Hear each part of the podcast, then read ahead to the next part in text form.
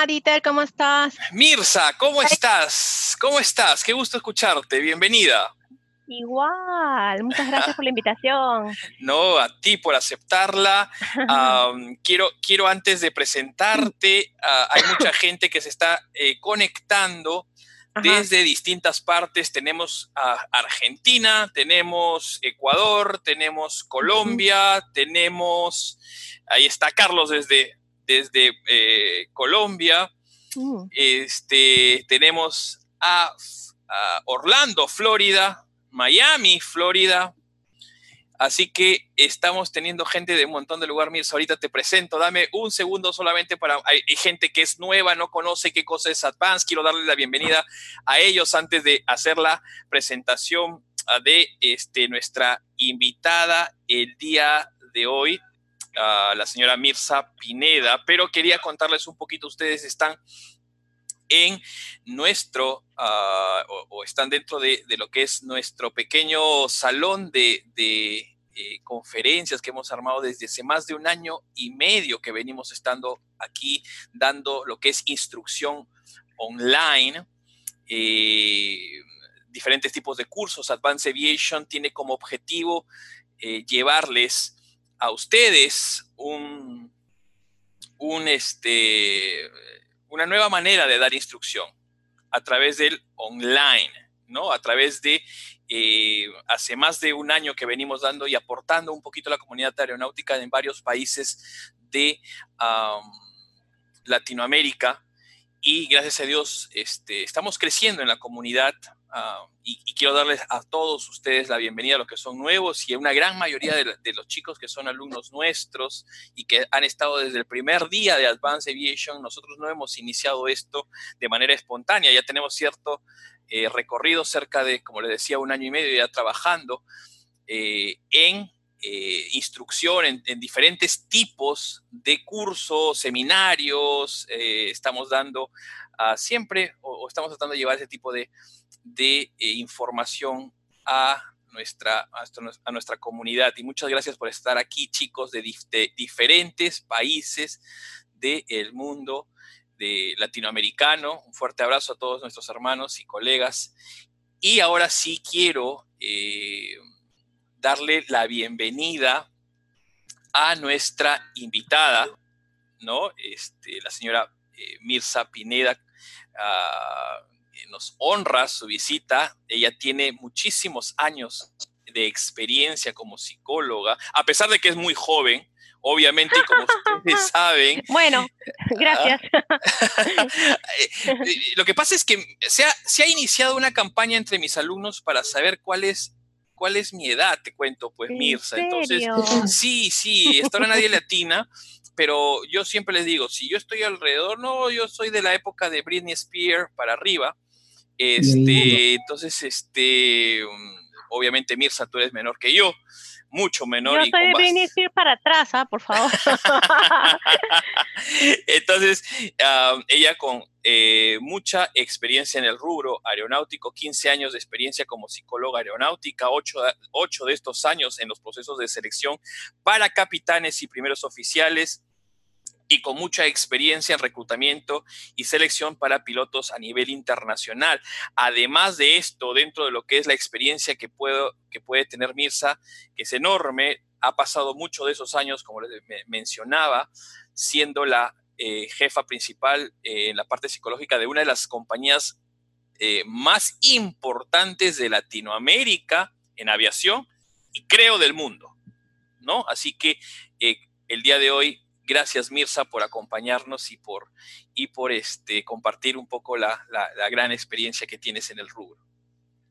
Gracias Ditel, muchas gracias. ¿Se escucha bien? Fuerte y claro. Ya, Fuerte y claro. Bueno, muchas gracias. Me presento un poquito, chicos. Veo que hay 77 personas. Wow, me encanta compartir con todos ustedes.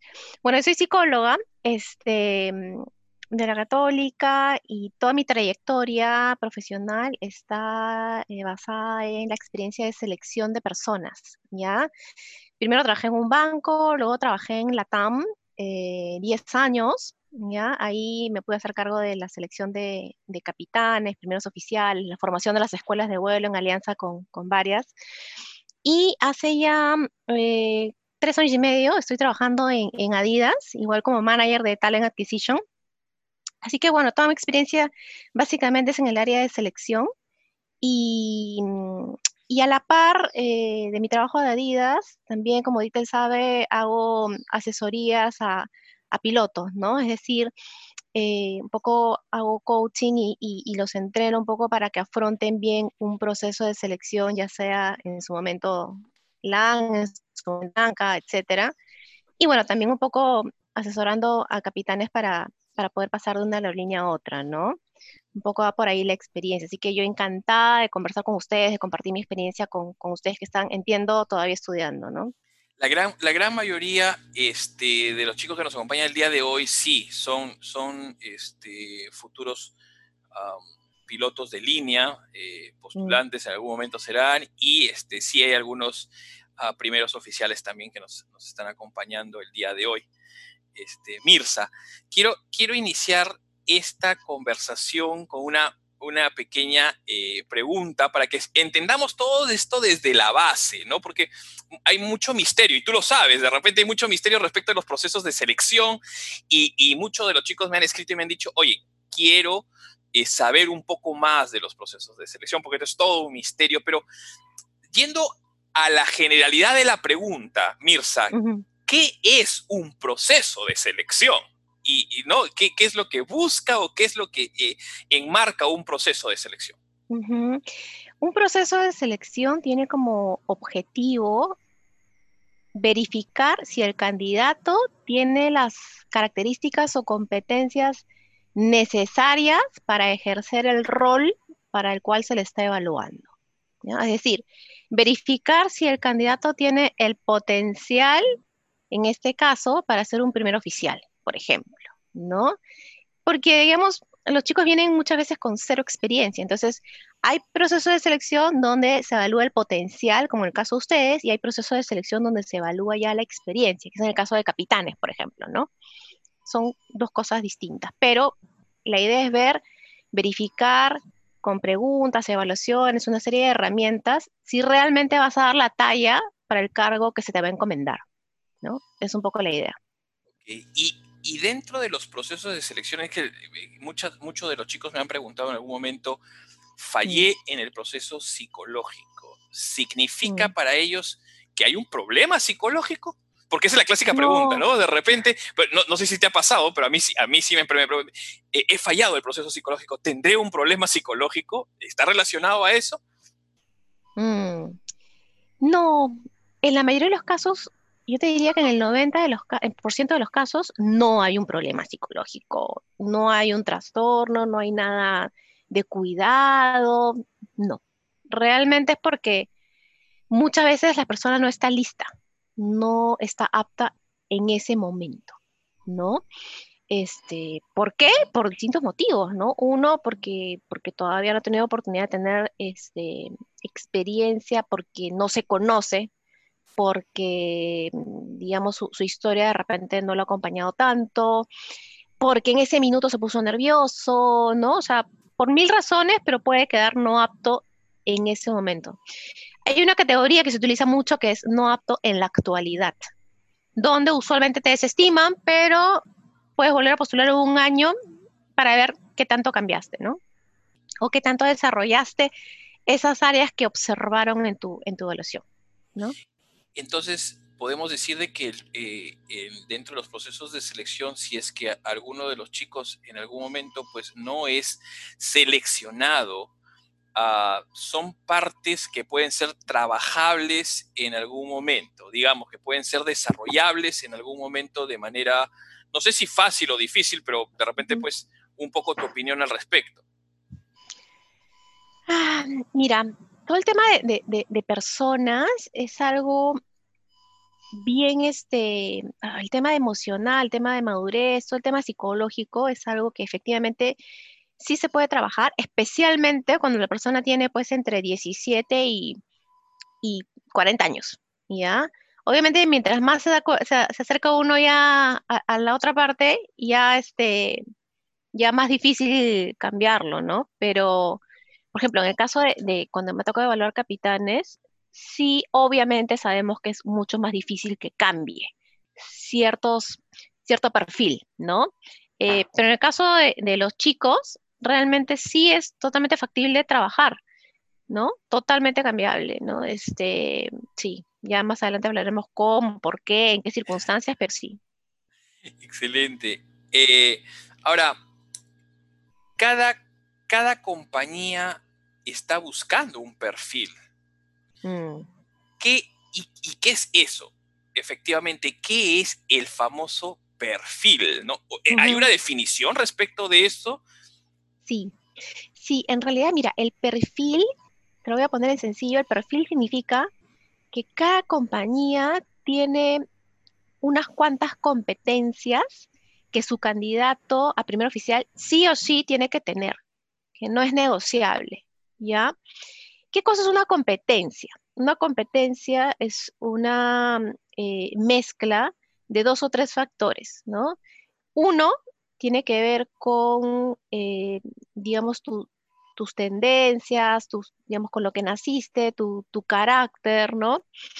Eh, otro tiene que ver un poco con lo que has adquirido en el tiempo, ¿no? Estudiando, ganando experiencia laboral, en lo que sea, este, en atención al cliente, en cualquier tipo de trabajo. Y el tercer factor es la actitud hacia la vida, ¿no? Tiene que ver con positivismo, entusiasmo, alegría, dinamismo. Entonces, si juntas esos tres factores, ¿no? Lo que viene de adentro, o sea, cómo naciste, cómo te criaron en tu carácter, Número dos, eh, lo que adquiriste estudiando en la escuela, por ejemplo. Y número tres, la actitud hacia la vida, Si juntas esas tres, o por lo menos dos, sale una competencia, ¿ok?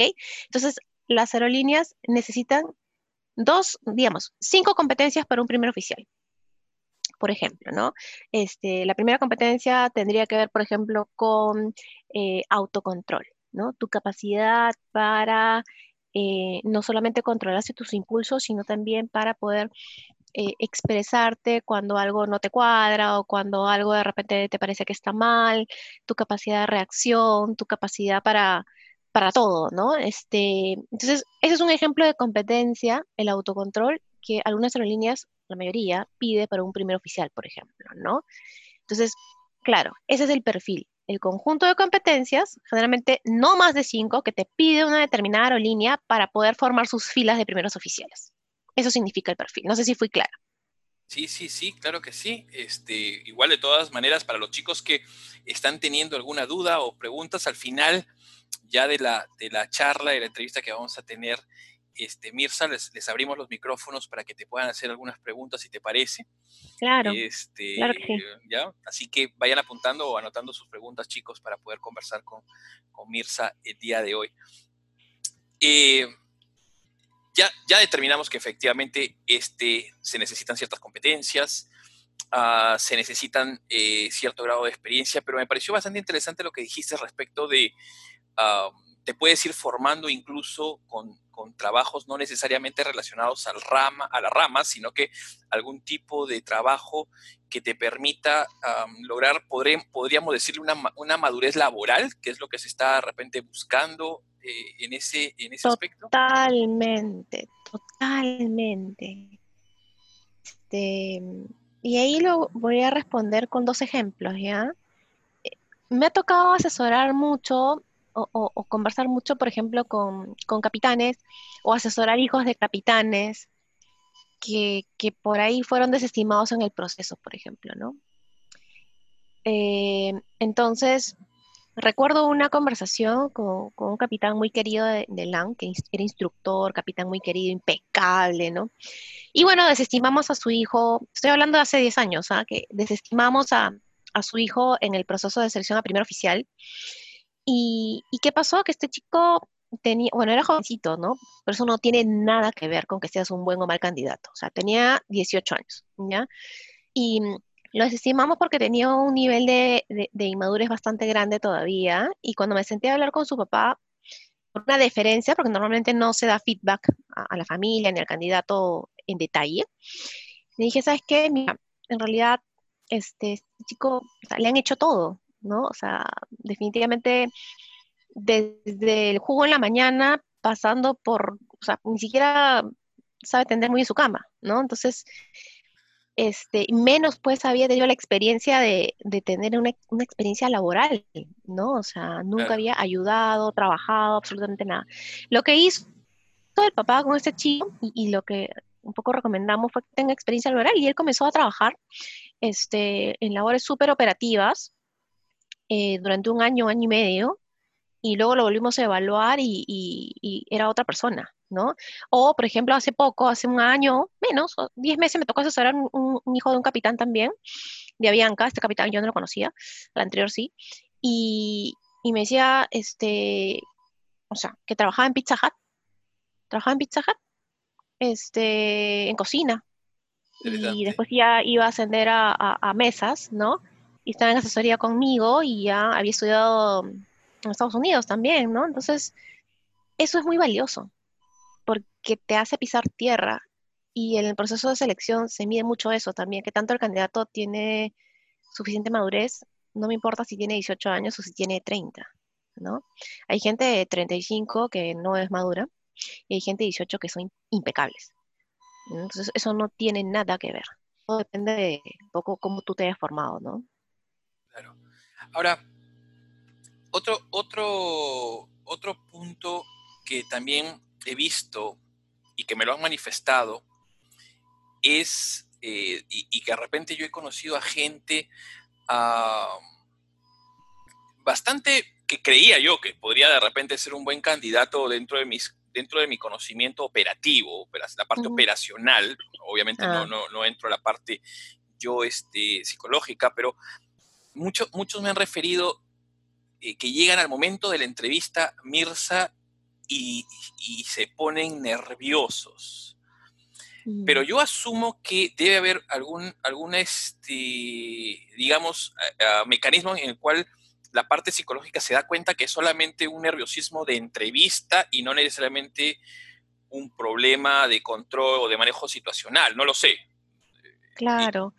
Sí, de hecho, nosotros como entrevistadores entendemos que el candidato viene nervioso, ansioso, es totalmente natural, normal, ¿no? Ahora, eh, lo esperable es que, bueno, sí, ese nerviosismo se note, se manifieste en los primeros cinco minutos, ¿no? Y ya después el candidato tenga lo suficiente como seguridad o recursos emocionales como para sobreponerse y ya comenzar a conversar, ¿no? Ahora, ayuda mucho también que el candidato averigüe sobre la, empresa a la cual está postulando, que más o menos se empape más o menos, pues, cómo es el proceso, ¿no? Porque, por ejemplo, en la TAM, la actitud de los entrevistadores, por un tema de cultura compañía, normalmente es como bien amigable, ¿no? O sea, la psicóloga, el psicólogo que esté ahí, sea de Chile, Argentina, Colombia, Perú, donde sea, va a tener una actitud como más, digamos, este, amical, ¿no? De, receptividad con el candidato. Sí, poder medirlo, evaluarlo, pero también hacerlo sentir cómodo, ¿no? Hay otras aerolíneas que tienen otro estilo, ¿no? Este, de repente hacerlo sentir incómodo, ¿no? Este, ponerlo en situaciones complejas, difíciles, de, de, presionarlo mucho. Entonces, claro, si uno sabe a dónde va, va a poder sobreponerse más rápido a esa ansiedad inicial. Entonces, siempre digo, es importante empaparse, preguntar, siempre hay cómo, ¿no? Eh, y también conocer datos de la aerolínea, cuántos vuelos tiene, este, cuáles son sus vuelos domésticos, internacionales, cómo, cómo, cómo va a ser el trabajo, ¿no? Eso te ayuda un poco a sobreponerte también a los nervios iniciales, ¿no? Interesante. Ahora, eh, a medida que se va desenvolviendo la, la entrevista o el, proceso, ¿qué, es importante adicional, aparte de conocer el, aparte de conocer ya algunos aspectos de la aerolínea, eh, ¿qué es importante que nosotros como candidatos en general tengamos que dejar saber y, cómo hacerlo? ¿no? Primero, o sea, hay algo que es fundamental en cualquier proceso de selección. Y es que la persona, o sea, el candidato, tiene que conocerse. O sea, si yo llego a una entrevista sin saber quién soy yo, estoy perdido. me va a temblar todo, no voy a saber qué responder, o sea, y repito, no tiene que ver con la edad, ¿no? O sea, el trabajo de autoconocimiento es súper importante porque te va a permitir dar respuestas este, interesantes, coherentes, ¿no? Eh, sin conocerte, no vas a saber las habilidades o, saber expresar las destrezas que vas a poder otorgar a la aerolínea. ¿no? Si tú no conoces tus fortalezas, si tú no conoces tus recursos, si tú no conoces tus debilidades, ¿qué clase de entrevista vas a dar? Ahí te estás yendo a la boca del lobo. O sea, no, no, no, no vas a saber por dónde ir. Entonces, eso es la base de todo, de todo, ¿no?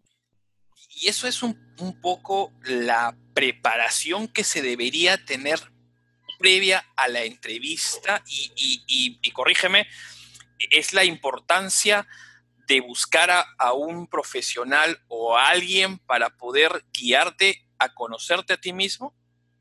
¿Y Mira, me ha tocado... ¿y con cuánto tiempo uno se tendría que preparar para poder lograr esos objetivos? Sí, mira, me ha tocado de todo. Las personas, o sea, cada persona es única, única. Ya cada familia es única y todos venimos de una historia familiar. Entonces, hay familias, hay papás, este, o sea, hay familias de, mamás solteras, este, familias eh, clásicas, familias este, que han vivido alejadas, o sea, no importa de qué dinámica familiar vengas, el hecho es que hay familias que promueven en sus hijos desde muy pequeñitos ese autoconocimiento, ¿no? Y que el muchacho, pues, o la chica ya viene como que con cierto conocimiento, y entonces, claro, cuando busca una asesoría para prepararse para un proceso, fluye mucho más rápido, ¿no? O en todo caso hay que encaminarlo, nada más. Eh, hay algunos casos en los cuales la persona, o sea, a la persona nunca se le ha fomentado esto, nunca tampoco se le ha ocurrido preguntarse quién soy, cómo soy, qué me gusta, cuáles son mis fortalezas, qué me gustaría cambiar de mi carácter, jamás se lo han preguntado.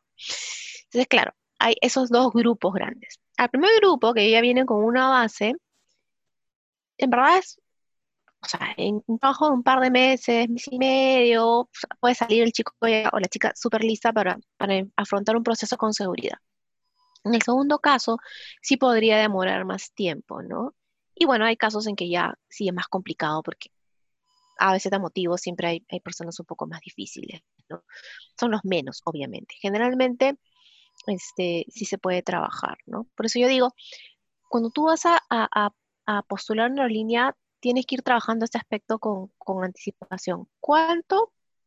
Mira, cinco meses, cuatro meses antes de que te den tu, plástico del, del, del, digamos, de la licencia, ¿no? Este, antes de que estés habilitado, estás convalidado, o sea, en verdad, es un trabajo que hay que hacer con paciencia, ¿no? No, me, ha tocado tristemente ver chicos que, claro, los llamó la aerolínea y, desesperados en las últimas dos semanas quieren hacer algo y a veces no se puede y tampoco ayuda mucho el apuro, ¿no? El, saber, por ejemplo, qué aspectos debes cambiar. Y, creo que lo que tú has dicho es muy importante, sobre todo el saber cómo manejar, porque no, no, es lo mismo que de repente yo me presente frente a ti y te pueda decir en pleno de la entrevista y reconocer mis debilidades, porque por ahí que tengo una, una, una, consulta y dices, reconocer las debilidades en el proceso te podrían descalificar, pero, pero eso creo que asumo yo, este, este, Mirza, el, el por ejemplo, decirte, así ah, quisiera cambiar mi carácter porque es un poco explosivo. En una entrevista de repente podría ser algo que sí te descalifique, ¿no? El tema, el tema del criterio y el tino son un elemento también básico para afrontar una buena entrevista. Obviamente, creo que el 99.9% sabe que una frase así obviamente preocupa al entrevistador, por lo menos, ¿no? Pero hay que ser, o sea, todo en esta vida se puede decir de determinada forma para que, digamos, no sea mal interpretado. Todos podemos tener un tema de carácter difícil o todos podemos tener un tema de, de, autocontrol, o sea, e, el, mostrar el autoconocimiento, dependiendo cómo lo digas, juega a favor del candidato. Pero hay que saber cómo decir las cosas. ¿No? Interesante. Ahora, el tema de, la edad para, para ustedes desde el punto de vista psicológico ah, o como aporte para una línea aérea. Eh, dijiste que entre más, más edad a veces es un poco más difícil trabajar algunos aspectos de la personalidad, si es que si fue lo correcto lo que entendí. Ah, normalmente y hasta hace algunos años, pocos, hasta realmente hace pocos años, Mirza, eh, había una enorme corriente que no te voy a dejar entrar a la, aeronave si tienes más allá de 25 y luego subió a 30 y bueno, ya subió a 35 y lo he, visto la evolución desde la parte operativa, ¿ah? desde la parte operativa luego a los 40 y llega a los Estados Unidos y rompe el esquema y te empieza a contratar gente que recién sale de una escuela con 55, 60 años y, empiezan por la necesidad y porque se dieron cuenta que habían eh, dentro de los siguientes 10 años que te quedaban o los 5 años que te quedaban como copiloto, terminabas brindándole mucho más a la compañía y te quedabas hasta incluso como instructor y cosas de ese tipo. Desde el punto de vista psicológico, este, ¿cómo es que eh, ustedes lo ven? ¿Cómo manejan ese tema de la, edad? Hay, hay, varias anécdotas, comentarios de todo respecto a ese tema, ¿no? Eh, sí, hay, hay, una, una división que es importantísima en aerolínea, ¿no? Edad versus horas de vuelo. Eso es algo en lo que siempre nos vamos a fijar. Edad versus horas de vuelo. Es innegable, ¿no? Eh, entonces, claro, si tienes 38 años, pero tienes 120 horas de vuelo, complicado, ¿no? Pero, pero en verdad, o sea, esto efectivamente se ha flexibilizando, ¿no? Eh, también hay un tema que es que, claro, si, Ingrid entre 19 años, 5 años,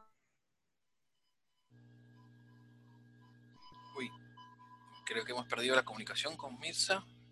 Cinco años. Acá estoy. Mirza, te fuiste, te fuiste por un ratito. Te fuiste por un ratito. Tú también te congelaste.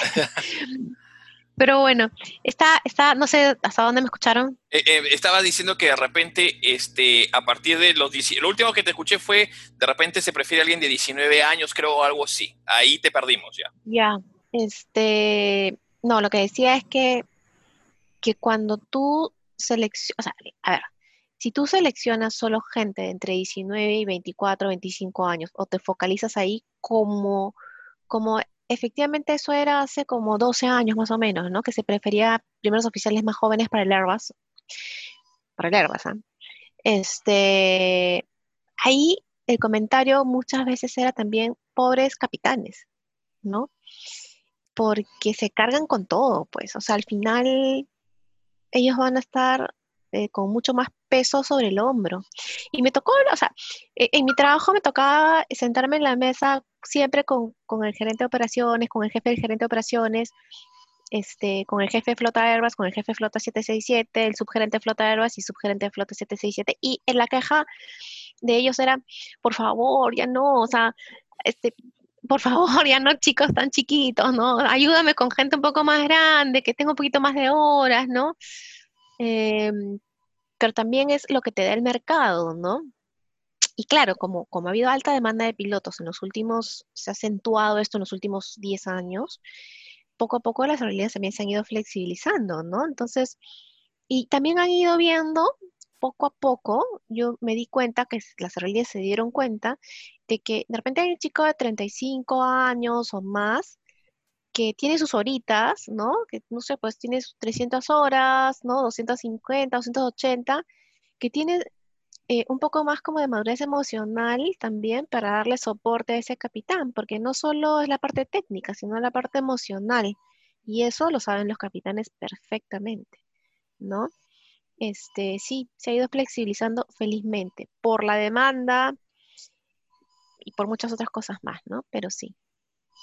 Excelente. Sí, justo estaba eh, conversando con, eh, estuvimos en una entrevista también con, Jean-Pierre Giacchetti y nos estaba hablando, él es jefe de eh, instrucción de Sky y nos hablaba de que eh, ellos no tienen ningún problema con la edad ya a este, a este punto, ¿no? La flexibilidad de la que tú hablas, ¿no? Si es que alguien de 50 o 55 se presenta en la línea y, creen que puede aportar para la compañía, este, lo van a tomar. O sea, están ya poniéndolos en, en, el mismo línea para darles este, este evaluación en general. ¿no? Si, si, cumple, cumple.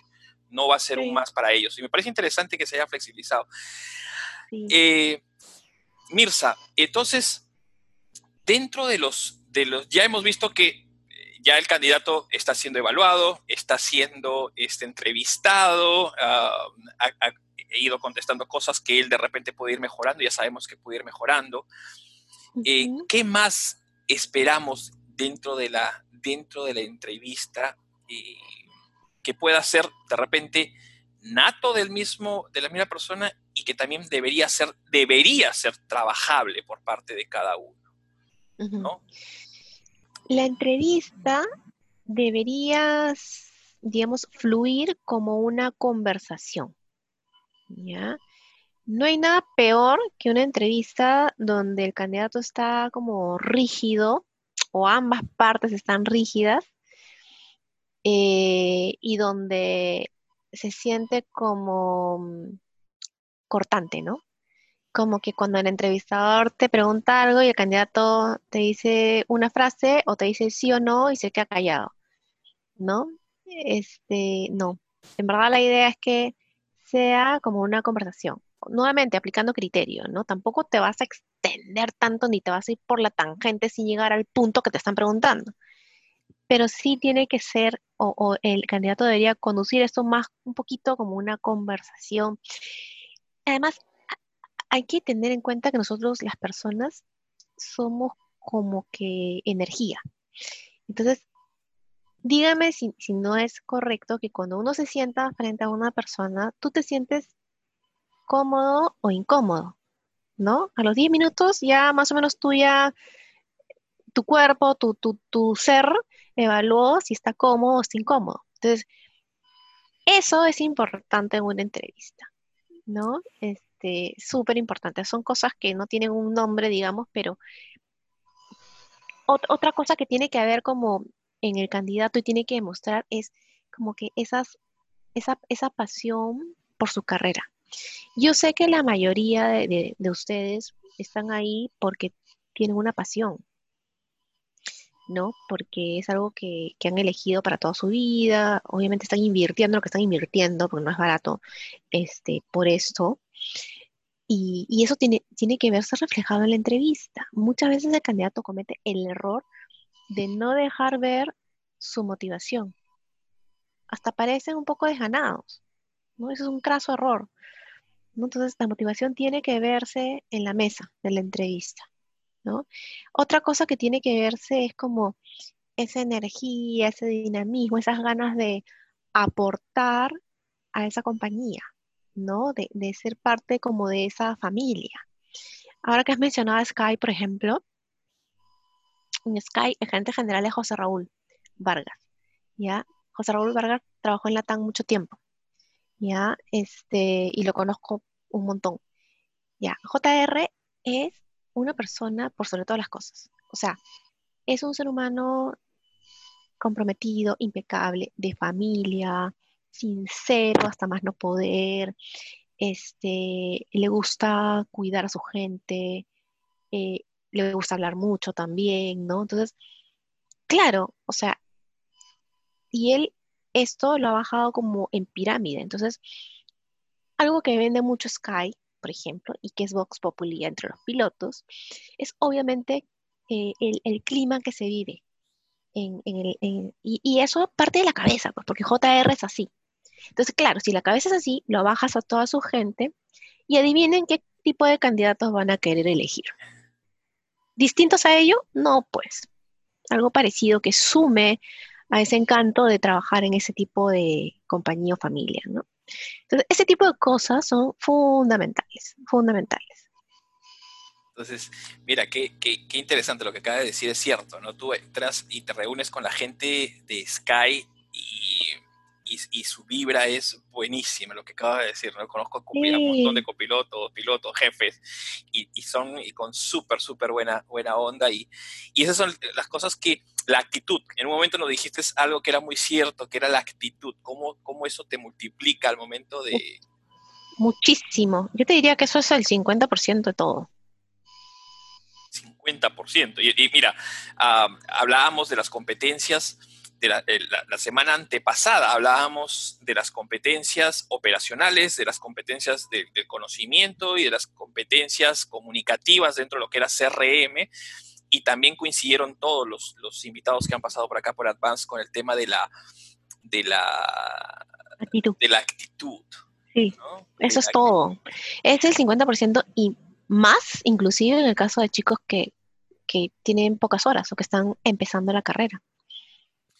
Mirza, ¿por qué cuando ya terminas los procesos de evaluación, por qué este, es algo que también me han preguntado y lo he visto por acá ahorita en una pregunta, ah, ¿por qué no hay un feedback de parte de las compañías? Yo tengo, yo, yo, sé, tengo una idea, pero me gustaría que ellos escuchen este, por qué no existe un feedback de parte de la compañía. Porque no hay tiempo. O sea, así de simple. así de simple. o sea, a ver, las compañías son un negocio. Y un negocio, las horas hombre de cada persona que trabaja en la compañía están apretadas.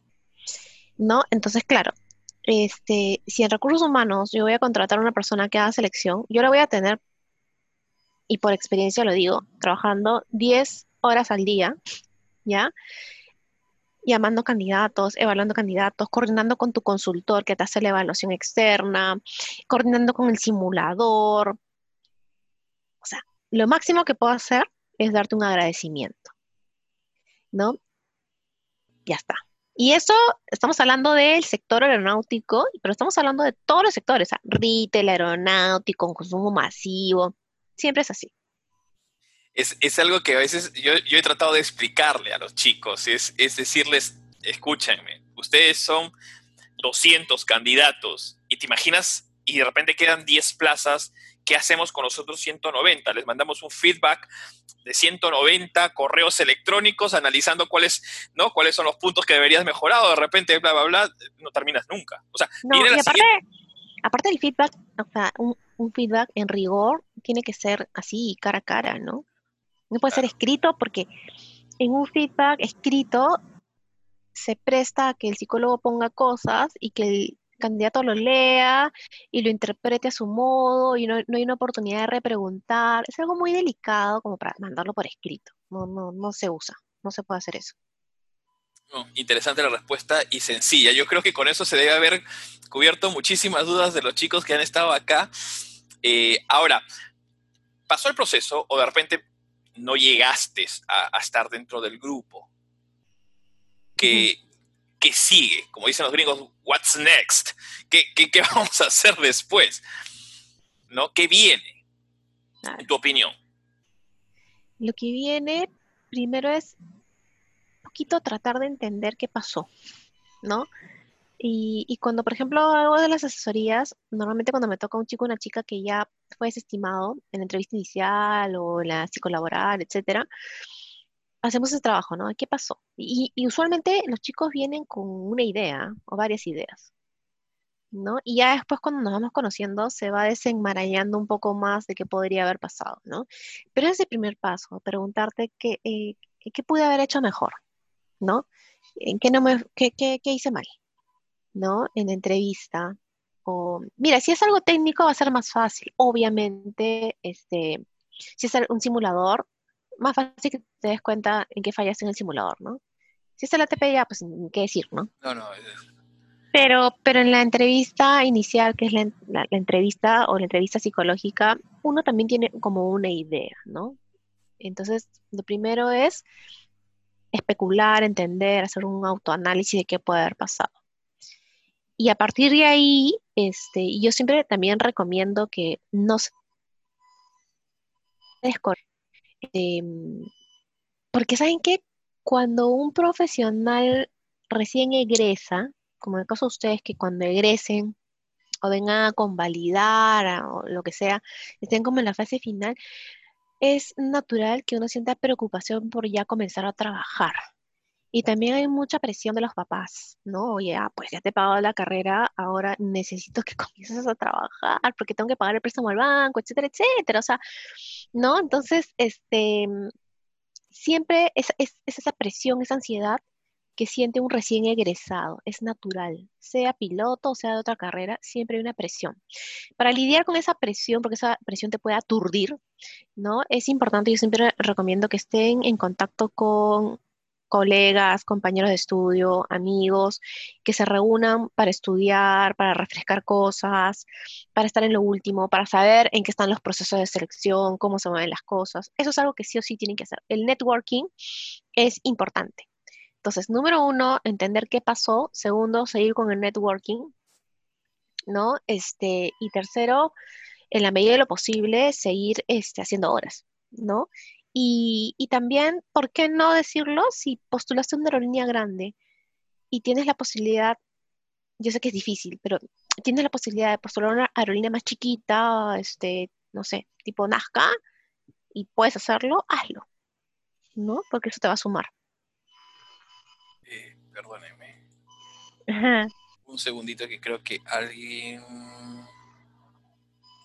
A ver, un segundito. Ah. Perdóname, que creo que se me ha cruzado la pantalla, perdóname. Ya regresaste, ya regresaste. Ya regresé, ya regresé, eso es bueno. Eh, mi pregunta, eh, lo que pasa es que yo creo que sí es fácil determinar eh, al momento eh, las compañías, por lo que veo, tienen sus procesos y son sus procesos bastante ordenados, ¿no? O sea, si caíste en el ATP, no, no pudiste sobrepasar el ATP, ya sabes que era la etapa del ATP e inmediatamente te informan que no has pasado a la siguiente etapa. Era lo, mm. más o menos el orden que se estaba haciendo, de repente si es el simulador. Entonces tú sabes que no pasaste la parte psicológica y por eso es que era mi pregunta. ¿Cuál es lo siguiente después de que te diste cuenta que era la parte psicológica la que, la que había fallado? Porque de repente este, no necesitas un feedback para saber que fallaste en la parte psicológica si después en la etapa psicológica no la pasaste porque no te volvieron a llamar o porque te dijeron, bueno, hasta acá nomás, muchísimas gracias, habías pasado el ATP, habías pasado el, el simulador, pero te tocó la, la, siguiente, que era la entrevista con la, parte psicológica y no la pasaste, ya tienes que ahora sí trabajar en ti. Eh, ¿qué, buscamos ahí? ¿Qué, es lo que necesitamos este, buscar en, eh, en, nuestro, eh, en nuestro siguiente paso? Mira, ya que estamos con chicos de varios países, em, a ver, en todos los países yo creo que hay profesionales, coaches, eh, psicólogos, ¿no? Eh, que te puedan ayudar justamente a hacer este ejercicio de autoevaluación y de autoconocimiento para que puedas llegar mejor preparado a una entrevista psicológica, ¿no? Em, ¿Por qué no? También hay procesos terapéuticos que no hay que asustarse, ¿no? O sea, el tema, en Perú por lo menos, en Argentina no, pero por ejemplo en Perú, eh, eh, eh, el tema así, voy a ir a terapia ya es un cuco, ¿no? Todavía, lamentablemente, ¿no? Pero no es así, al contrario, es una inversión. Entonces, hay niveles, ¿no? Un proceso de terapia es un proceso mucho más profundo, que obviamente, dependiendo de la corriente, pero la corriente psicoanalítica o psicodinámica te permite justamente entrar en ese autoconocimiento que te va a dar mayor seguridad para afrontar un proceso. O si tú tienes temas ya que quieres trabajar, ¿no? Otro es el coaching, que es un tema más, más superficial, ¿no? Este, y o asesorías un poco como, como la mía, ¿no? Este, en verdad, hay para todos los gustos en todos los países. Eso te ayuda mucho a, llegar mucho más eh, fuerte en una entrevista, ¿no? ¿Y qué o sea, digamos, tú sabes que han salido bastantes, bastantes opciones, bastantes opciones, pero ¿cuál sería la mejor opción ya que está a, nivel regional en general? Hay gente que es coaching, hay gente que es psicólogos. Eh, ¿Qué es lo mejor que nos, o, qué nos convendría? ¿no? Este... Es que depende de cada caso. O sea, por ejemplo, hay, hay chicos que, como te digo, cuando los veo y, me dicen, o sea, les pregunto, cuéntame un poco de ti, ¿no? O, cuáles crees tú que son tus fortalezas, debilidades, o sea, cero, cero, cero, cero, y, no, y no pueden, ¿no? Eh, y cada uno sabe un poco su historia familiar también, ¿no? Si tú sabes que vienes de un contexto más complicado, bueno, pues tendrás que ir a un proceso de terapia un poco más profundo, ¿no? En cambio, sí es un tema como de, bueno, pues nunca te has hecho la pregunta porque son temas más de adultos, ¿no? Este, mm, es algo más fácil de trabajar. Tu familia has tenido los problemas clásicos familiares, pero no, no, hay, no hay nada catastrófico, nada que te haya pegado demasiado. Puede ser un proceso de coaching, ¿no? O sea, depende de la profundidad de, la historia de cada persona, ¿no? Bajo, bajo, ese, bajo ese perfil es mejor, obviamente, un, psicólogo coach que solamente un, coach. Sí. Sí, en verdad hay que, hay que, ahí es bien delicado, la verdad, porque ahora abundan, ¿no? Entonces hay que tener un poco de cuidado. Yo, yo, te, yo les diría que busquen recomendaciones.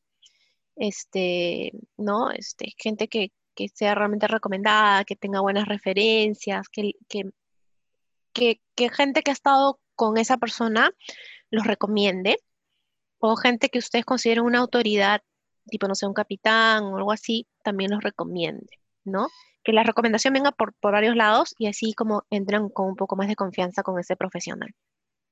Yo quiero hacerte, yo quiero hacerte una pregunta antes de este, de repente darle pase a los chicos que también quieren seguramente ya empezar a preguntar y para, para no extendernos tampoco demasiado en entrevista, porque ya, si no lo dejamos preguntar rápido, la última vez terminamos dos horas después. Este, súper interesante, este, Mirza, la pregunta. Yo no sé si tú nos puedes dar un chispazo, algo rápido respecto de, los, de, las, de las evaluaciones dentro. O sea, ¿a qué me refiero?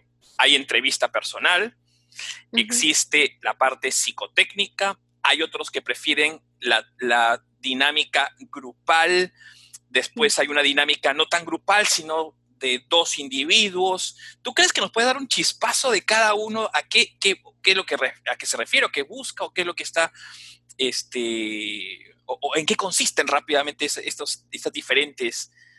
Sí. Ah, a ver, cada empresa evalúa de acuerdo a sus propios parámetros, sus políticas, etcétera, ¿no? Entonces, primero está siempre la, entrevista, mm, la entrevista, ¿ya? Debería ser una entrevista por competencias, que es más complicado para el candidato y favorece a la empresa que quiere medir lo que quiere medir, ¿no? Una entrevista por competencias es una entrevista donde te piden, o sea, donde al candidato se le pregunta por situaciones que ha vivido anteriormente para saber exactamente cómo las ha manejado. ¿Ya?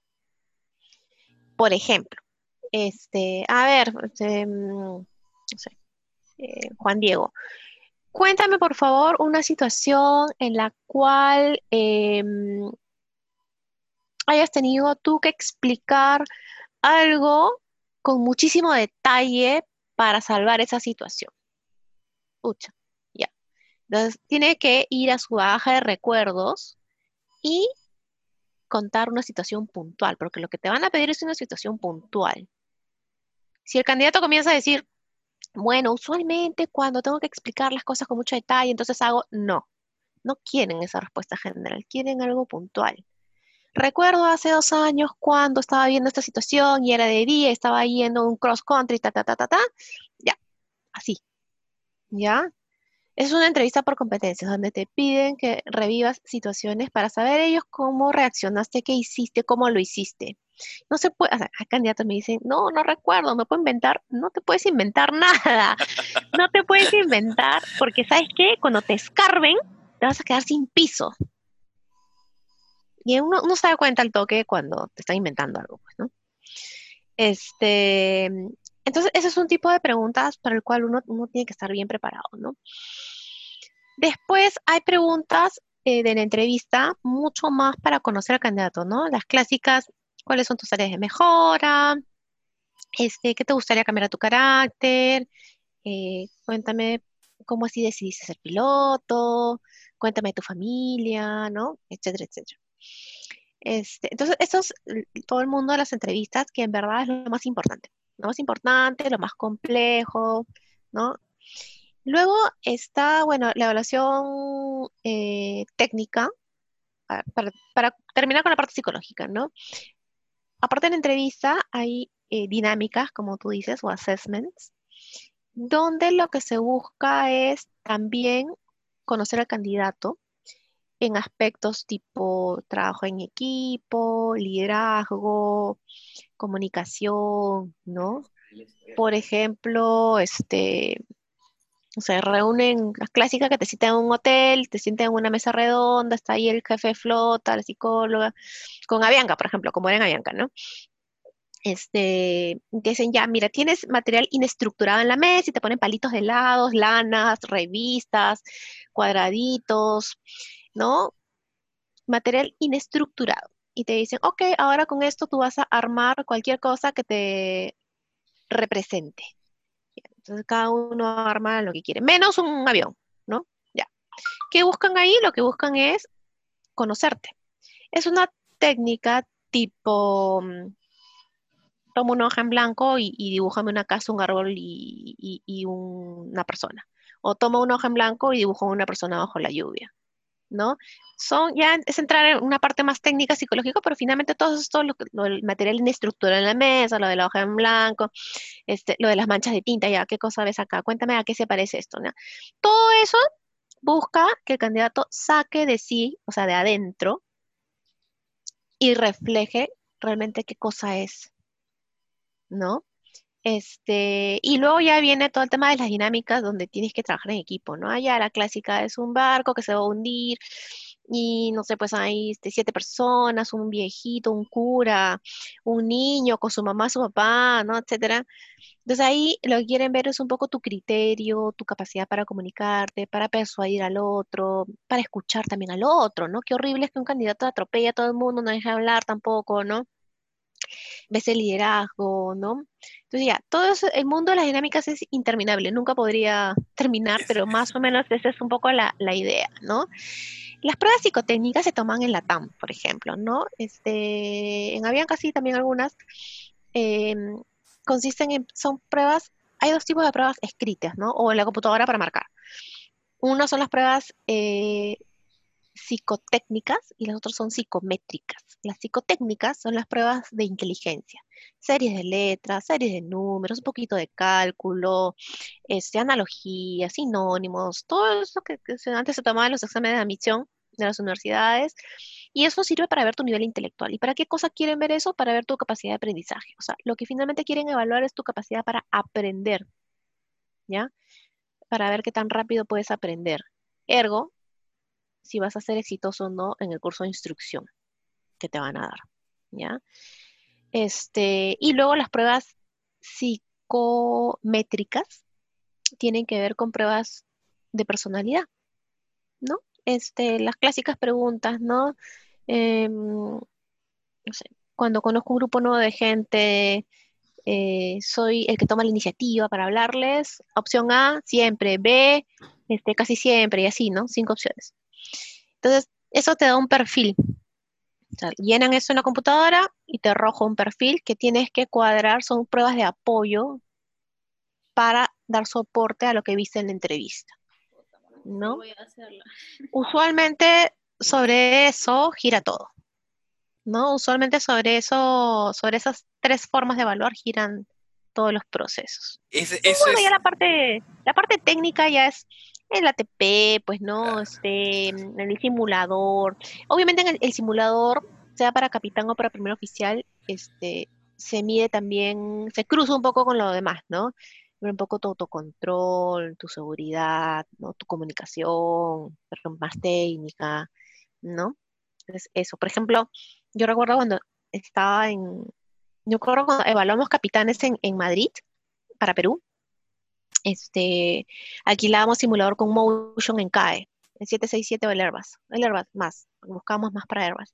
Entonces, claro, evaluábamos candidatos que ya venían habilitados con Airbus, ¿no?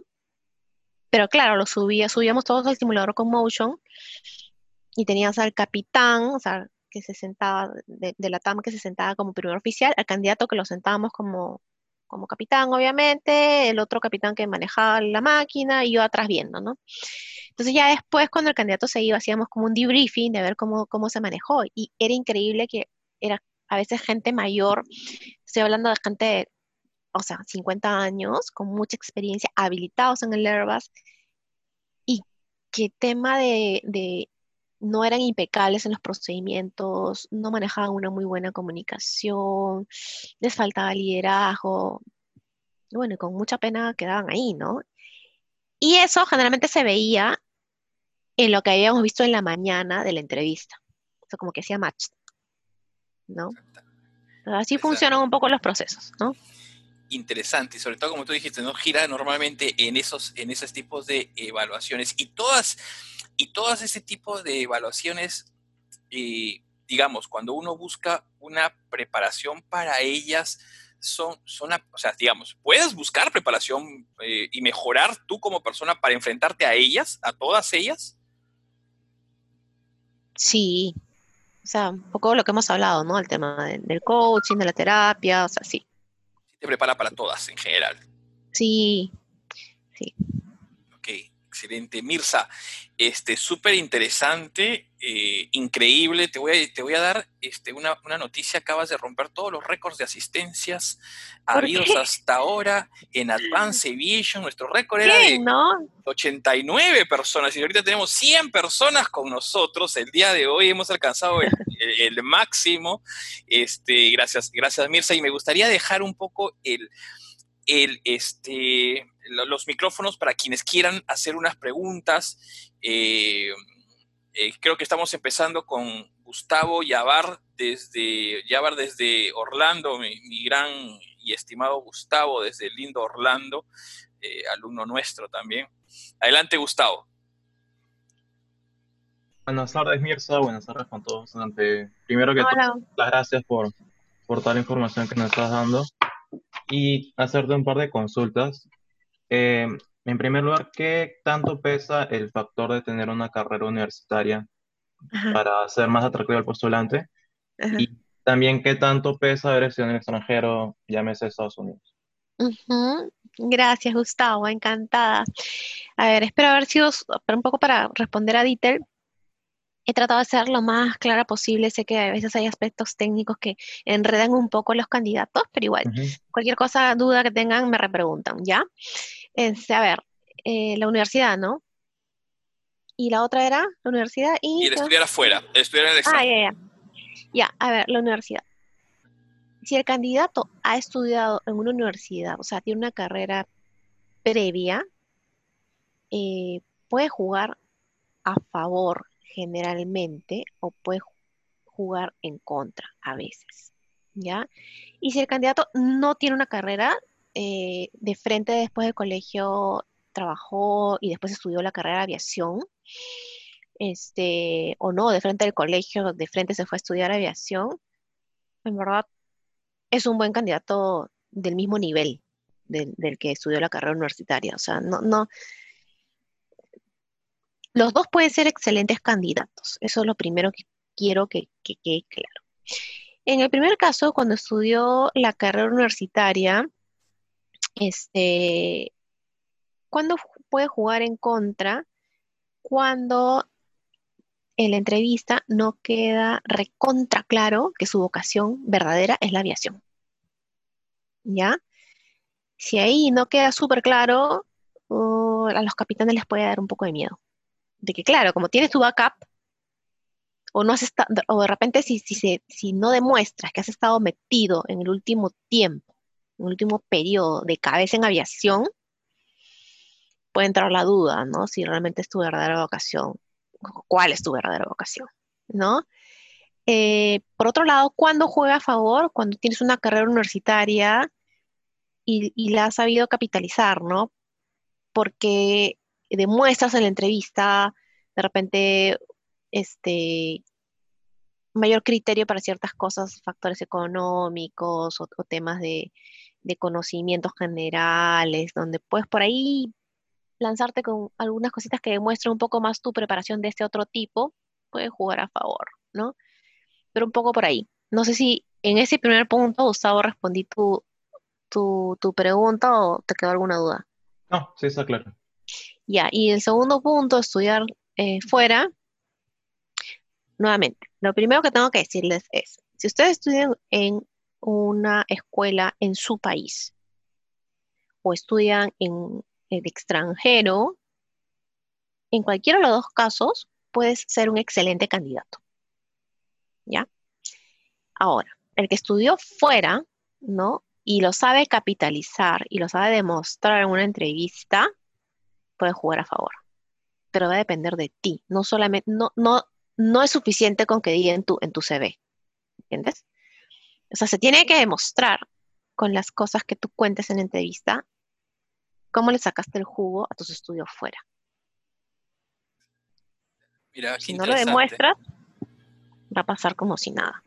Qué interesante. Vamos a, vamos a otra. Y gracias, primero que nada, también antes de seguir con esto, gracias a los chicos que nos están etiquetando en sus historias de Instagram. Okay, okay. Está que suena mi teléfono y están que nos etiquetan ahí en las. Gracias. Muchas gracias. Los lo apreciamos bastante realmente para poder este, llegar a más, a más gente y, de repente volver a molestarla a Mirce en, los, en las siguientes semanas o en los siguientes meses en un momento nuevamente para, para invitarla. La vamos motivando con esto. Tengo a Luis Otsu.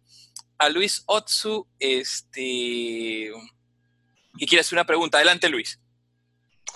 Hola, Ditel, ¿qué tal? Buenas tardes. Mirza, buenas tardes. Muchas gracias por, por darte el tiempo de estar aquí en este espacio con nosotros. Hola Luis, encantada. Gracias. Eh, tenía una pregunta con respecto a lo que mencionaste al principio de la conferencia, con respecto a las competencias psicológicas. ¿Podrías compartirnos una, aparte de las, de las cinco que mencionaste, una era el autocontrol? ¿Podrías compartirnos de repente algunas otras para que nosotros podamos contrarrestarlas con nosotros o tenerlas? Muchas gracias. Eh, puede ser, por ejemplo, este trabajo en equipo, liderazgo, ¿no? Em, comunicación efectiva, eh, orientación a resultados, o sea, ahí, esos son algunos ejemplos. Esas son las famosas habilidades blandas, los soft skills que está de moda como palabra. Sí, usualmente se asocia a esto, ¿no? porque las otras son competencias mucho más técnicas, ¿no? Este, ya lo, lo, que está, lo que se mide un poquito más en el ATP o lo que se mide un poquito más en el, en el simulador, ¿no? Aunque yo les diría que en el simulador, la verdad, se mide lo blando y lo técnico, o sea, las dos cosas. Ahí es una excelente oportunidad para ver al candidato tal cual, con las manos en la masa. Ahí lo ves, Irsa, aquí, hay una, pregunta que ha quedado en el tintero media dura, porque quiero, quiero, quiero rescatarla, porque me parece, me parece interesante. ¿Los recomendados? ¿Los ah, referidos o recomendados? los recomendados. Son dos cosas distintas, ¿ah? Eh, bueno, vamos viendo la diferencia, pero creo que se estamos refiriendo a este es mi sobrino, este es mi hijo, eh, seamos un poquito más blandos con él. ¿Cómo, cómo ves esto? ¿Cómo, ¿Cómo, lo manejan? ¿Existe realmente para de una vez este, que los chicos sepan eh, eh, esta, esta parte? ¿no? Es la clásica duda. Claro, claro, claro, encantada. A ver, yo puedo hablar por la aerolínea donde yo he trabajado, ¿ya? Les digo cómo funciona en la TAM. Este, estoy segura que en Sky funciona igual porque conozco la cabeza, ¿ya?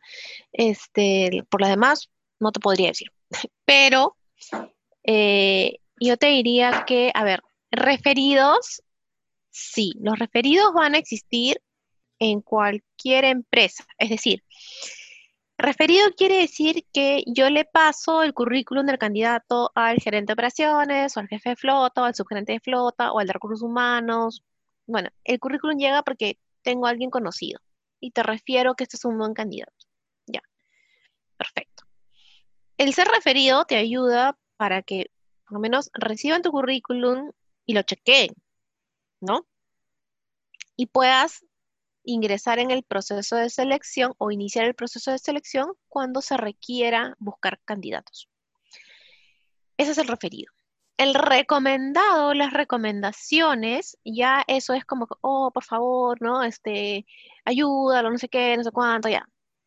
No, pues, eh, eh, ya, eso yo te puedo dar fe de que en la TAM no existía. ¿Por qué te doy fe? Porque yo era jefe de selección para capitanes y primeros oficiales. ¿Y cuántas veces me tocó ver candidatos recomendados, inclusive el gerente de operaciones? ¿eh? Yo he pasado por cinco o seis gerentes de operaciones. Dice, Mirza, mira, este es el hijo de tal, y es buen chico, lo han criado bien, no sé qué, no sé cuánto, Y he estudiado en tal lugar, ya, perfecto, dame su currículum, ya, perfecto. Listo. Y pasaba por todas las etapas, ¿no? Ta, ta, ta, ta, ta, ta, ta, ta, ta, ta, ta, Y llegado el caso, no, pues se quedaba, no apto en la actualidad, por ejemplo. ¿No? Un recomendado. Y bueno, como era recomendado, me, me preguntaban siempre, ¿no? ¿Y en qué quedó? ¿Cómo fue? ¿No? Y recuerdo una vez para que sepan cómo, es la cosa. Nosotros nos reuníamos una vez cada 15 días en una mesa, ¿no? Estaba el gerente de operaciones, el subgerente, los subgerentes de flota, los jefes de flota, el, jefe de instrucción, este, y por ahí el, jefe del gerente de operaciones. Y revisábamos varias cosas, entre ellos los candidatos, etcétera, y por ahí me preguntaban, ¿qué pasó con ese chico? ¿Por qué? No, mire, es que en el psicológico quedó desestimado, ¿no? pero ¿cómo es posible que no sé qué, se puede revisar? No, ya lo revisé y no se puede revisar. O sea, está, me falta esto, falta lo otro y no, no lo podemos pasar. Ha habido veces en que, bueno, somos compañeros, ¿no? En donde, bueno, se ha tenido que molestar, pues. Y recuerdo una vez que cerró la laptop, güey, entonces, ¿para qué soy gerente de operaciones acá? Bueno, ya, anda, te molesto y después nos amistamos. ¿No? Ya después, obviamente, dos días después, oye, mira, ¿qué pasó? no, sí, no, ya, todos amigos otra vez, ¿no? Pero los procesos se respetan. O sea, así es. Cada uno tiene su especialidad. Si tú me dices que el chico no está listo, me lo jalas en simulador y te voy a respetar. Si tú dices que el chico no está listo y me lo jalas en el psicológico, respétame. Y la compañía avala eso. O sea, hay alguien mucho más arriba, mucho más arriba, que ha firmado ese procedimiento. Y el procedimiento indica que las cosas están claras. ¿Y cuántas veces me ha tocado decir no a recomendados o a hijos de capitanes de ahí mismo? Entonces acá es un tema de seguridad, o sea, acá no puedes pasar a la gente porque así nomás, no. Seguridad. Sí, sí, sí, es algo. Ah, quiero darle la, siguiente pregunta a Belisa Díaz. Adelante, Belisa. Buenas tardes, Dittel. Buenas tardes, Mirza. Hola, eh, Belisa, ¿cómo estás? Bien, ¿qué tal? Buenas tardes con todos. Eh, acabo de ver justo una pregunta en el chat que sí me pareció interesante, no quería que dejarla pasar. El tema de las redes sociales. Por ejemplo, yo en verdad nunca subo nada que sea preocupante, entonces yo no pienso en ese tema, pero hay gente que sí, sí los escucho decir, no, no puedo subir esta foto porque soy piloto, no, no puedo subir esta foto con un vaso de alcohol porque después, porque estoy en un proceso y no quiero que vean eso. O sea, es un tema, es algo que, que, chequeen, entran a tus redes sociales. Sí. Frío, así tiene que ser. Sí. ¿Qué, es lo, que buscan? ¿Qué es? Es que, a ver, y, me pasa, me ha pasado, me pasa y me seguiré pasando. O sea, a ver, de hecho, o sea, yo esto creo a los candidatos total. ¿No? Lo veo en su, lo busco en Instagram, lo busco en Facebook, lo busco, lo googleo. Y eso es algo que le enseñamos a los chicos en, la universidad. Por ejemplo, me ha tocado dictar en la Pacífico, hay un curso que se llama Preparación para la Vida Profesional, cuando están en séptimo ciclo ya. Y, y se les enseña, eso es un punto que se toca en la clase, ¿no? Saber, tú muéstrate como, como quieras que te, que te vea la gente, ¿no? No tiene nada de malo, por ejemplo, poner una foto donde estás en la playa, disfrutando con tus amigos y tomándote unos traguitos. Una foto así, no pasa nada, ¿no? O sea, todos lo hacemos y disfrutamos de la vida. Y eso se trata también de disfrutar de la vida, ¿no? Pero si ya pones una foto donde sales borracho, ¿no? Donde sales en una situación no muy este, bonita, al contrario, ¿no? Se te ve un poco mal, no, ese tipo de cosas hay que cuidarlas, ¿no? Este, sí, sí, sí hay que tener un poco de cuidado con, con ese aspecto, ¿no?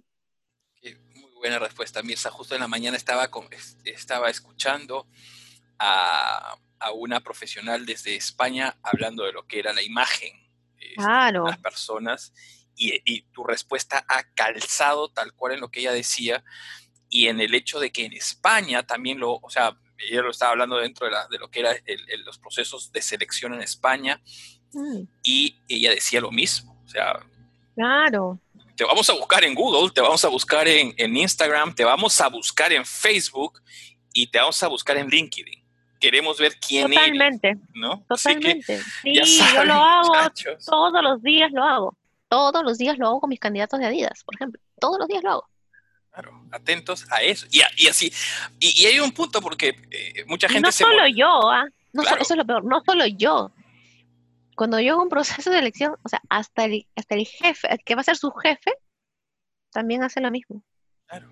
Y, y, así no les guste, porque seguramente la juventud a veces de, no, que se tengan que estar, ya, no les guste, no importa, lo hacen. Así que o lo, o, lo entienden o lo entienden, así no les guste, no es cuestión, esto no es negociable, así de sencillo y es una práctica eh, que me parece bastante bien en todos los países, que se está dando en todos los países del mundo. Sami Castillo desde Quito, Ecuador, este, Sami alumna de nosotros y a quien queremos muchísimo porque eh, nos viene, nos viene siguiendo hace muchísimo tiempo. Sami, adelante. Hola, buenas tardes a todos, buenas tardes Mirza, Dite, un gusto otra vez estar acá. Eh, quería hacer una consulta. Cuando hablábamos, eh, en caso de que nosotros quisiéramos buscar un coach o algo, ¿es necesario, eh, digo por el caso que nos dijiste que debería ser una recomendación preferiblemente, ¿debería estar involucrado en algo de aviación esta persona profesional? ¿O puede ser cualquier psicólogo, cualquier coach? ¿Qué es mejor? si, si tú quieres trabajar temas internos, emocionales, porque, porque bueno, quieres, quieres em, enmendar, quieres este, revisar cosas más profundas, familiares, ¿no? Obviamente te conviene una terapia y obviamente te va a ayudar para todo, ¿no?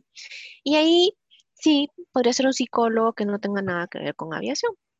¿No? Pero si es ya más un coach, más algo más orientado a prepararte para el proceso, ¿no? Este, yo sí te recomiendo que ojalá sea alguien un poco más ligado a aviación, sería un poco mejor, ¿no? Porque claro, va a entender un poco cómo es ese mundo por dentro y qué buscan, ¿no? Listo, muchas gracias. Dale, Sami. Tengo otra pregunta. Eh, Vita Holguín, también otra de nuestras alumnas de Advance, que ha hecho prácticamente todos los cursos con nosotros. Vita, ¿dónde estás? Adelante. Buenas tardes, Vita, buenas tardes. Ahí estás, Vita. Vita. Nosotros ahorita estamos experimentando otro tipo de emociones a causa de la cuarentena, de la pandemia. Según tu punto de vista, ¿el perfil que van a buscar las aerolíneas a partir de ahora va a cambiar en algún aspecto o no tiene nada que ver? No, no va a cambiar porque al final tú vas a volar un avión, ¿no? O sea, lo que se va a esperar de ti es lo mismo. Es diferente, por ejemplo, lo que yo voy a buscar en un maestro después de la pandemia, sí va a ser distinto. Porque el maestro sí va a tener que variar mucho en la forma de hacer su trabajo. Pero en la medida que tú como piloto te voy a exigir lo mismo, o sea, voy a buscar lo mismo, ¿no? Ok, muchas gracias. Mirza, y antes de darle la, palabra a Fabi Larrea, este, quería, quería hacerte eh, una pregunta antes de que se me escape, y justo relacionada a la, pandemia.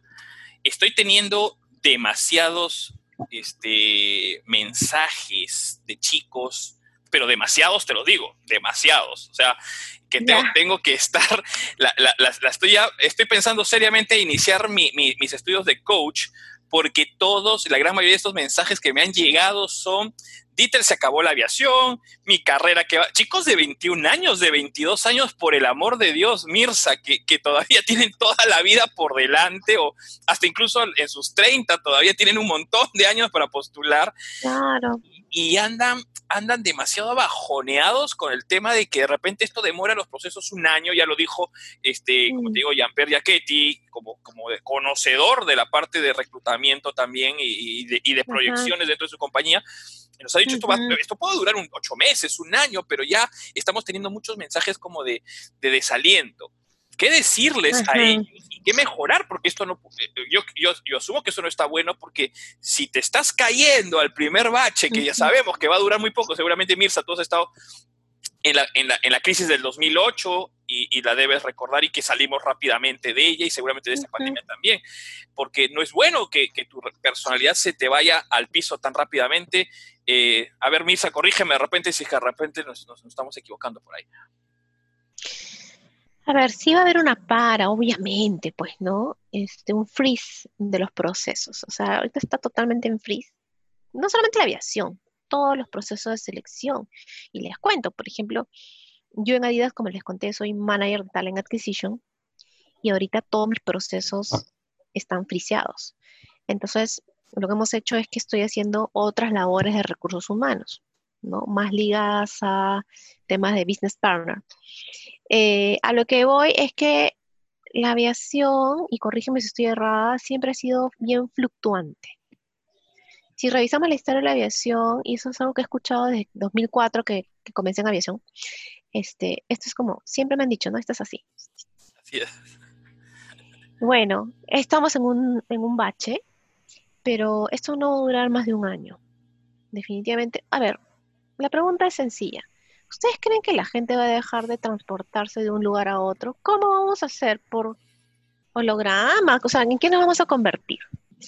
si la respuesta es no, obviamente la gente, la vida del ser humano implica transportarte de un país a otro, entonces la carrera va a tener que reflotar. De repente en un año, de repente en nueve meses, de repente en un año y medio, pero es un lapso corto. Yo sé que los chicos ahora ven esos lapsos como amplísimos, ¿no? Pero en verdad, cuando uno dice corto plazo, estás hablando de cero meses a doce meses inclusive de 0 meses a 24 meses. Eso es un corto plazo. En el corto plazo esto se va a reactivar. ¿Qué hacer en el camino? Bueno, los que están estudiando, qué suerte que les cogió cuando están estudiando, ¿no? Porque imagínate, o sea, a mí me tocó antes de la pandemia, como saben, yo trabajo en Adidas, pero en la tarde-noche doy asesorías. Entonces, justo antes de la pandemia me tocó esta coyuntura de Avianca y de LAN, ¿no? Este, entonces, yo estaba dando asesoría a capitanes de Avianca que tenían volando en Avianca 18 años y que querían postular como capitán a LAN. ¿no? Este, o también gente, primeros oficiales, de una aerolínea a otra, o hacia Sky también se estaban migrando, los de Avianca. Entonces, imagínate esta gente, ¿no? O sea, o los que están parados, o los que les han reducido el sueldo. O sea, ellos sí los cogió en un mal momento. Los chicos que están estudiando todavía, ¿no? O sea, tienen tiempo para seguir estudiando, seguir formándose con paciencia, y esto se va a reactivar, ¿no? de Mirza. Mirza, vamos dándole las últimas preguntas. Tengo como tres preguntas en línea y, repito, para ya, para ya no dejarte, este, para no eh, tenerte tanto tiempo aquí. Yo sé que estás con, la agenda un poquito, así que uh, Fabi Larrea la tengo como número, número uno en la aproximación. Hola. Fabi, ¿cómo estás? Qué gusto siempre verte. Bien. Mirza, tenía una pregunta. Siempre me han dicho que en aviación pesa el hecho de ser familiar de alguno de, los que trabajan en la empresa. O sea, si es que tu papá o tu tío es piloto y tú te presentas a esa empresa, ¿eso influye en el proceso de selección? No, influye para que te llamen. O sea, influye como referido. O sea, ya, este, ah. ya, soy hijo de tal, sobrino de tal, ya, probablemente te va a ayudar para que te llamen para iniciar el proceso. Ok. Pero no te va a ayudar para pasar las etapas. No, obvio. Pero, por ejemplo, si es que imagínate que dan, no sé, unos 100 cupos para una aerolínea y estás justo en el mismo puesto que una persona que no tiene nada relacionado con aviación, ¿en ese caso siguen preferencia o tampoco? Preferencia de repente para entrar en ese minuto, ¿no? Pero ¿qué pasa? Lo que pasa es que son, a ver, la tasa de, de aprobación es baja.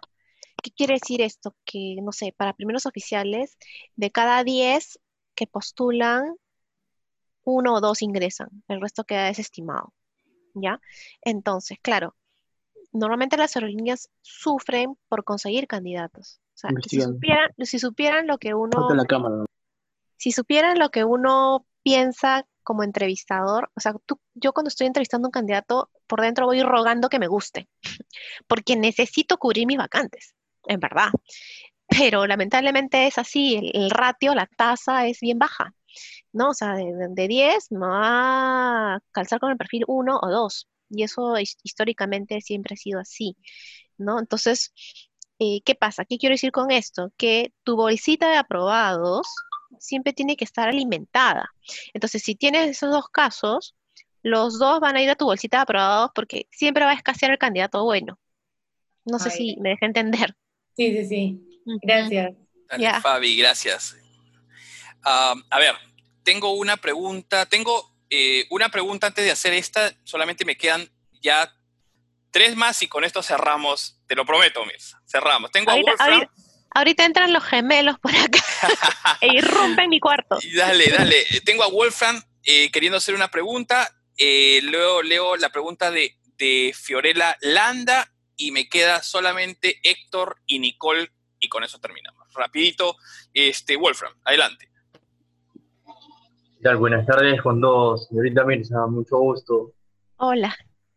Mi consulta es, dentro de toda la experiencia que usted ha tenido en la aviación, ¿qué o cuál actitud tendríamos que tener nosotros? ¿O usted nos podría recomendar algunas, algunas de esas para enfrentar el tema de la entrevista? Sí, lo primero que yo siempre digo al candidato es, este, créetela.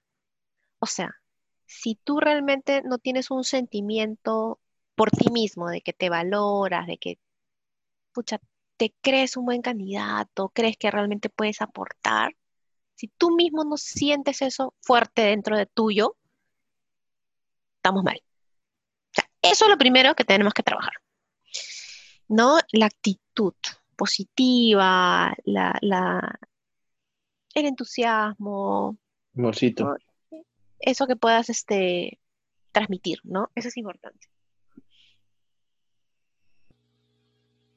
Dale, dale, Mirza, espero que...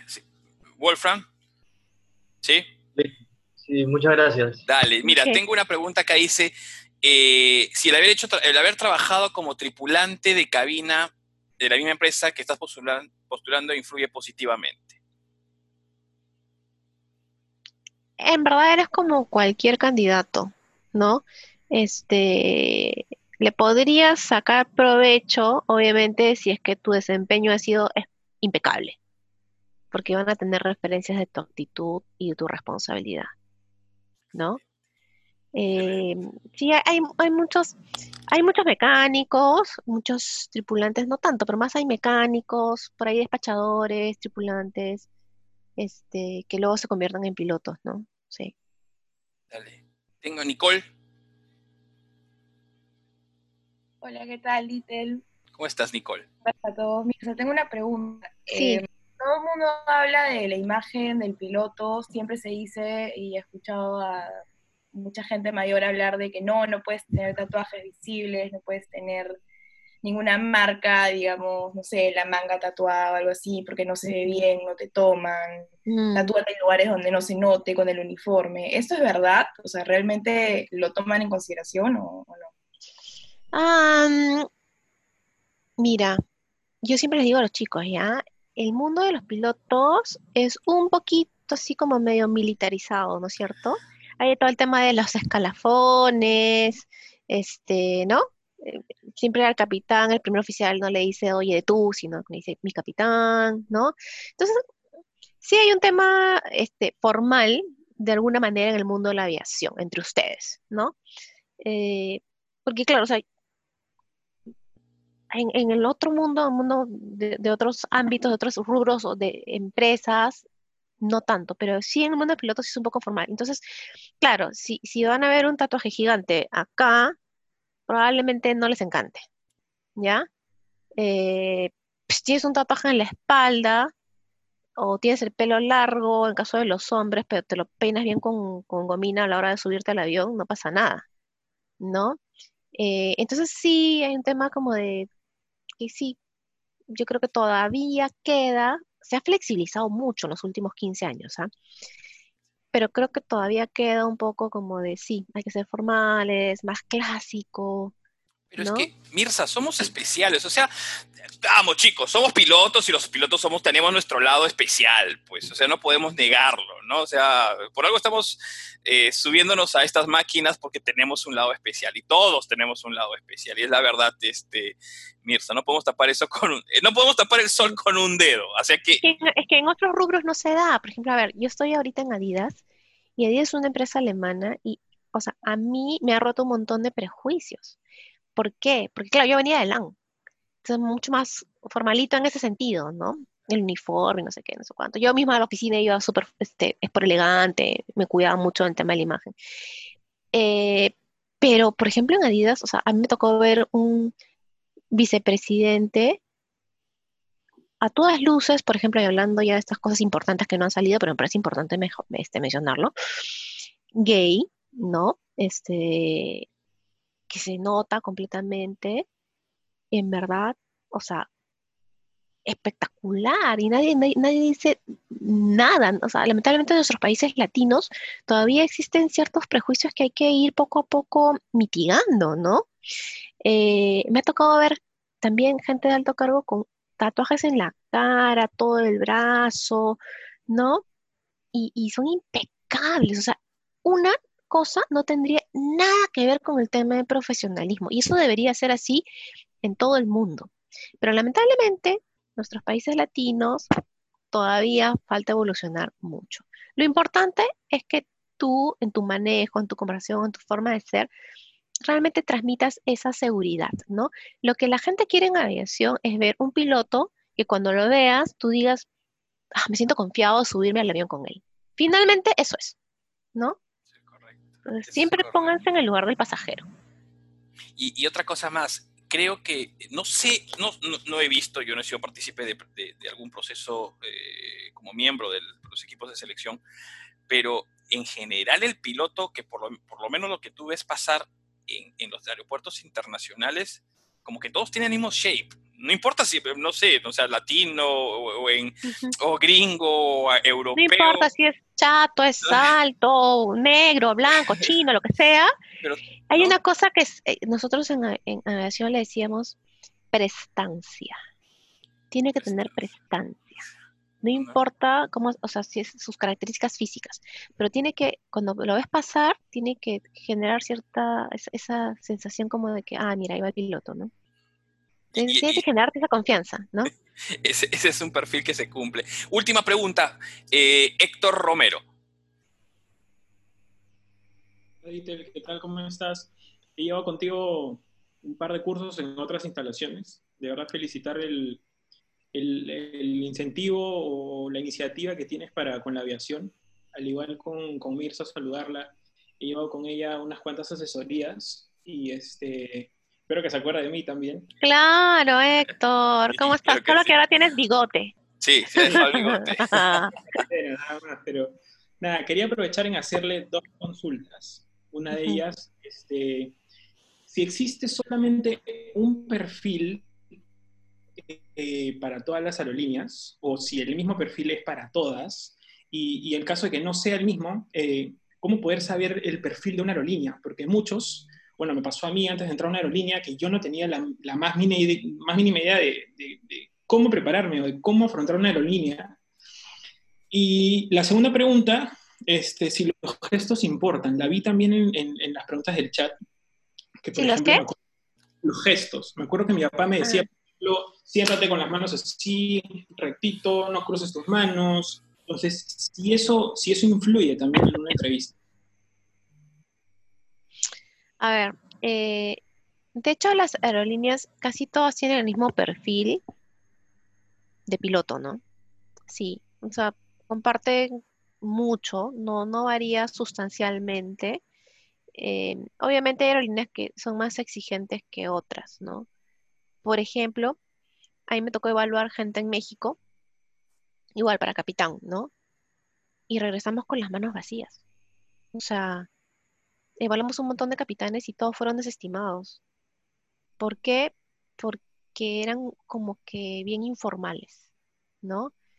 en sus formas y en los procedimientos, se notó en el simulador también, ¿no? entonces, claro, hay un, hay un tema cultural también, ¿no? Eh, entonces, claro, hay aerolíneas un poco más exigentes y otras no, con esos temas que te estoy comentando ahorita, pero el perfil es bien parecido, no hay mucha variación, la verdad, ¿no? Eh, y después el otro tema era de, las posturas, ¿no? Lo importante es que el candidato no se vaya a ningún extremo, que no esté, hay candidatos que llegan este, a, la, entrevista con su terno, ¿no? Y dan la mano, ya está, se sientan y efectivamente ponen la mano sobre la mesa y de ahí, sí, capitán, no, capitán, un poco como robot, ¿no? Y, de ahí no se nota como que se sienten cómodos. Ya, eso no debería pasar, ¿ya? Pero tampoco puedes tener un candidato todo chorreado en la mesa, tratando pues el entrevistado como si fuera su pata, ¿no? No, tampoco. Entonces, guardar cierto equilibrio también, ¿no? Y sí, te puedes quitar el saco, ¿no? Este, sobre todo si hace calor, ¿no? Inclusive muchas veces el capitán mismo te dice, oye, muchachos, ponte cómodo, ¿no? Y ya, capitán, ¿puedes sacar el saco? Sí, no se ve mal, para nada, ¿no? ¿No? Lo importante es que dentro del ambiente formal, de lo serio que es una entrevista, también fluya una conversación que se te sienta cómodo, ¿no? No se te, está muy mal que, se te vea rígido, por ejemplo. Eso no, no debería pasar. Ok, muchísimas gracias. Un fuerte abrazo, Héctor. Un fuerte abrazo. Gusto verte. Qué gusto verte. Eh, bueno, vamos, vamos llegando al final. Antes de agradecerle a Mirza, agradecerle también a los muchachos por estar acá. Eh, como les digo, les pido siempre, no se olviden de compartir en las historias, es importante para poder eh, ir dejando conocer a lo que estamos haciendo y lo que estamos llevando para poder traer también este, invitados de la, de la talla de Mirza, que ha sido hoy, hoy día espectacular, creo, esta, esta, déjenos sus comentarios, por favor, en el chat. Este, ¿Qué les pareció la, charla? a mí me ha encantado. Gracias, Mirza. Quiero. No, feliz. Me eh, en verdad. No, lindísimo. Quiero, quiero antes, antes, de, antes de, despedirme de ti, anunciarles a los muchachos que el día lunes 11 eh, de eh, mayo estamos teniendo el curso con el instructor de Sky, instructor de vuelo, instructor de MFTD, Piero Capani, del día lunes 11 al viernes 15, sobre lo que es CRM para pilotos en la parte operativa. No es el CRM solamente de dictado de CRM, sino que además cómo este se aplica dentro de una cabina, ¿no? Cómo es lo que se está buscando dentro del primer oficial y qué es lo que se necesita hacer dentro de un, qué es lo que debería tener un piloto comercial este lunes del 11 al 15 de mayo eh, va a estar muy, muy bueno el curso. Eh, para mayor información, escríbanos al, eh, al, Instagram o de repente al, correo que es informes se lo podemos dar después, escríbanos ahí, muy bueno el curso, se lo recomiendo. Y otra cosa, Mirza, antes de dejarte ir, ¿dónde te ubicamos si es que queremos este, hacerte como, como este, los chicos, dónde te pueden ubicar si es que tienes... no sé, algún tipo de asesoría, porque ahorita ya con el online seguramente este, también se esté, debes estar dando asesorías en, Zoom o, en alguna plataforma, porque ya es prácticamente, nos invadió la parte digital de golpe y si hay una manera de contactarte, porque hay muchos chicos de otros países que de repente les gustaría recibir alguna asesoría contigo, que eres especialista en el tema, ¿no? ¿Dónde te pueden contactar? La verdad es que todavía no estoy dando asesorías por Zoom, pero sí las voy a comenzar a dar todo ha sido presencial, eh, pero bueno, ahora todo es digital, ¿no? Inclusive en los últimos procesos de selección de la TAM, algunos, algunas entrevistas han sido así, virtualmente, ¿no? Y yo también hago entrevistas a gente de otros países este, también virtualmente, así que esa es la tendencia, ¿no? ¿Dónde me puedo ubicar? Este, a ver, no sé, y de repente tú les puedes pasar mi, número a los que me quieran contactar. Dale, hacemos eso. Ya que me escriban. O, lo doy por acá también, si, si, quieres, lo, lo, apuntamos en la pizarra, en, la pizarra electrónica, para, para que ellos sepan que es más 51, porque de repente te escriben de otros países, más 51. 997. 997. 186. 186. 290. 290. Ese es para el WhatsApp, de repente para la gente que está afuera puedan, este... Sí, yo les cuento un poco cómo me muevo, ¿ya? Bueno, ya algunos saben ahí, Héctor, tú también, todos los que, los que me conocen, que yo soy mamá de gemelos.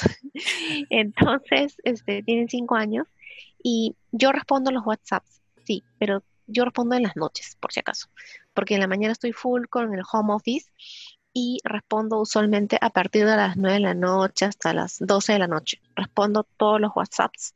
Solamente les pido que, me digan su, su nombre, que me conocieron por esta charla o por, por donde averiguaron de mí, ¿no? Este, y listo, ahí nos vamos contactando y vamos coordinando una hora para la asesoría, ¿ya? Igual me pueden ver también en, si quieren ver mi currículum, pueden verlo en LinkedIn, también estoy por ahí. Pero bueno, el contacto sí que sea por, por, este, por este teléfono. Eh, y listo, y ahí estamos comunicados. Yo encantada de, coordinar, de, darles asesoría para los que quisieran. Perfecto, muchísimas, muchísimas gracias Mirza, nada más que eh, impecable. Eh, muchísimas, muchísimas gracias. Ah, me encantaría darles, no sé, me han levantado las manos, pero no sé si son preguntas, pero ya la ronda de preguntas ya acabaron, salvo que tengan otro tipo de consulta para Mirza. Eh, agradecerles muchísimas, muchísimas gracias. A todos por la presencia y, y, Mirza. Eh, seguramente en algún momento cercano te volvemos a robar unos, unos minutillos más eh, para alguna próxima, este, un próximo encuentro con todos estos chicos de, de toda Latinoamérica que nos han acompañado el día de hoy. Muchísimas gracias por estar con nosotros. Gracias Mirza, gracias chicos. Gracias. Las palmas a ustedes también por haber estado con, con nosotros y hasta la próxima. Cuídense y síganos, compartan por favor, ya nos vemos.